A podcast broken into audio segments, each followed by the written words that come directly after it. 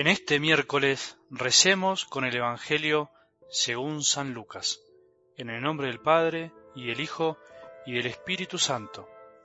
Dijo el Señor, ¿con quién puedo comparar a los hombres de esta generación? ¿A quién se parecen? Se parecen a esos muchachos que están sentados en la plaza y se dicen entre ellos, les tocamos la flauta y ustedes no bailaron, entonamos cantos fúnebres y no lloraron porque llegó Juan el Bautista, que no come pan ni bebe vino, y ustedes dicen, ha perdido la cabeza. Llegó el Hijo del Hombre, que come y bebe, y dicen, es un glotón y un borracho, amigo de publicanos y pecadores.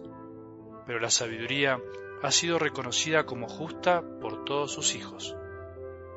Palabra del Señor.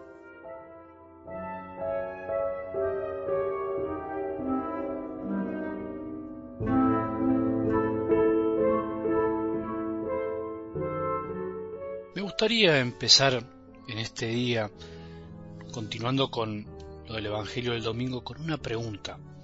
¿Por qué sufrimos más cuando nuestros pensamientos no son los de Dios, sino los de los hombres?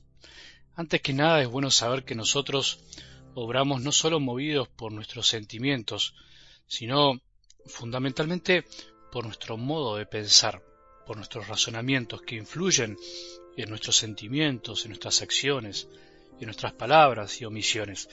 Nuestros pensamientos vendrían a ser como el timón de nuestro barco, como para usar una imagen, y es por eso que nos influye tanto.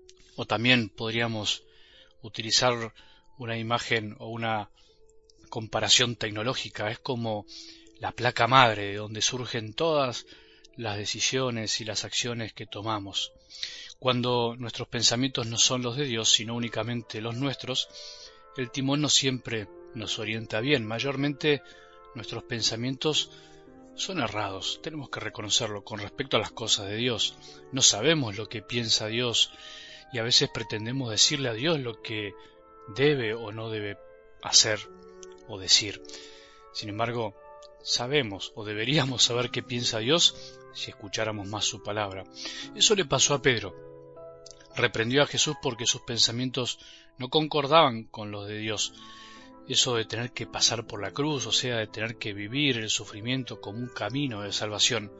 ¿Quién desearía eso? ¿Quién elige tener que pasar por la cruz, por el sufrimiento? A todos nos pasa que, por lo menos en este tema, muchas veces nuestros pensamientos son distintos a los de Dios. Pero la realidad es que el camino más sensato es el de aceptar lo que a veces nuestros pensamientos se niega a aceptar. El mejor camino es aprender de los pensamientos de Dios que nos marcan siempre el mejor camino, justamente para sufrir menos, o por lo menos para vivir el sufrimiento que nos toque en la vida de otra manera, al modo de Dios. Seguiremos mañana con este tema. Las palabras de Dios son las que nos mantienen firme el corazón y el pensamiento en lo importante, en lo que realmente vale la pena. Son las que nos reorientan siempre, las que nos dan el rumbo una y otra vez. Hoy simplemente te dejo algunas preguntas para que meditemos juntos con algo del Evangelio y para que podamos reflexionarlo por nuestra cuenta. Jesús habla hoy de una generación. ¿Con quién puede comparar esta generación. Él se refiere entonces, podríamos decirlo, a una clase, a un estilo de personas.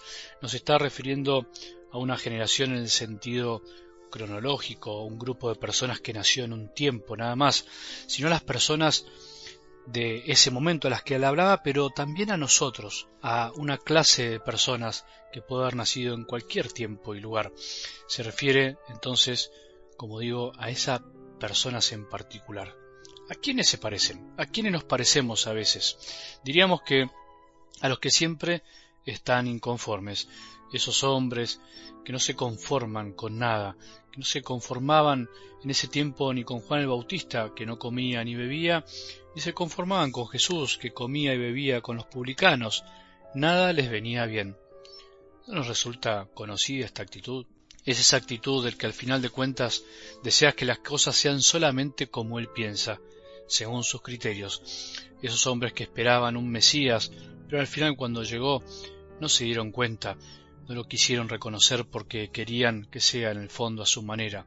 En definitiva, sus pensamientos no eran los de Dios, como le pasó a Pedro. En el fondo de esa actitud de estos hombres que no se conformaban por cómo era Dios, por cómo se manifestaba Dios, está esta falta de capacidad que tenemos de aceptar el modo de ser de Dios. Lo lindo es que Dios no es como nosotros queremos que sea. Dios es Dios y Dios hizo hombre en Jesús y eso es lo que nos tiene que terminar de convencer y conformar. Lo más lindo es que Dios sea Dios más allá de nuestros modos de pensar. Dios el Eterno, que todo lo trasciende, es el que está más allá de todo, pero se hizo hombre y se hizo un hombre especial, no como nosotros quisiéramos a veces. Bueno, este inconformismo también se manifiesta en nuestra vida, en miles de situaciones, también se manifiesta en nuestra vida de fe. Pero lo mejor es pensarlo, como digo recién, en nuestra espiritualidad, en nuestra fe concreta. Obviamente, si somos quejosos e inconformistas con lo de cada día, seguramente lo seremos en las cosas espirituales. Pero por eso hoy preguntémonos, ¿soy de las personas que no se conforman con nada, que no aceptan la realidad, que no aceptan a las personas que tienen alrededor, que no aceptan su trabajo, que no aceptan su estudio, que no aceptan el ambiente que les tocó vivir? ¿Soy de los que siempre se están quejando y si no hay nada de qué quejarse, invento una queja. Soy de las personas que se queja porque las cosas no son como quiero que sean y después cuando son distintas también se queja. En el fondo, ¿qué es lo que nos mantiene inconformes?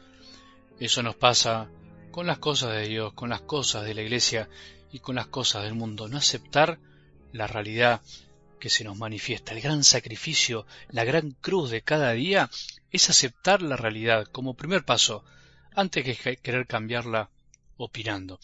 La primera gran actitud que debemos tener todos los cristianos es la de aceptar la realidad del mundo que Dios nos dio, esté como esté, aceptar lo que se nos presenta día a día y lo que nos toca vivir, aceptar cómo piensa Dios y a qué nos invita. ¿Nos gusta que Dios sea así? ¿Nos gusta que se haya manifestado tan normalmente que a veces no nos entra en la cabeza ni en el corazón? que tengamos un buen día y que la bendición de Dios, que es Padre misericordioso, Hijo y Espíritu Santo, descienda sobre nuestros corazones y permanezca para siempre.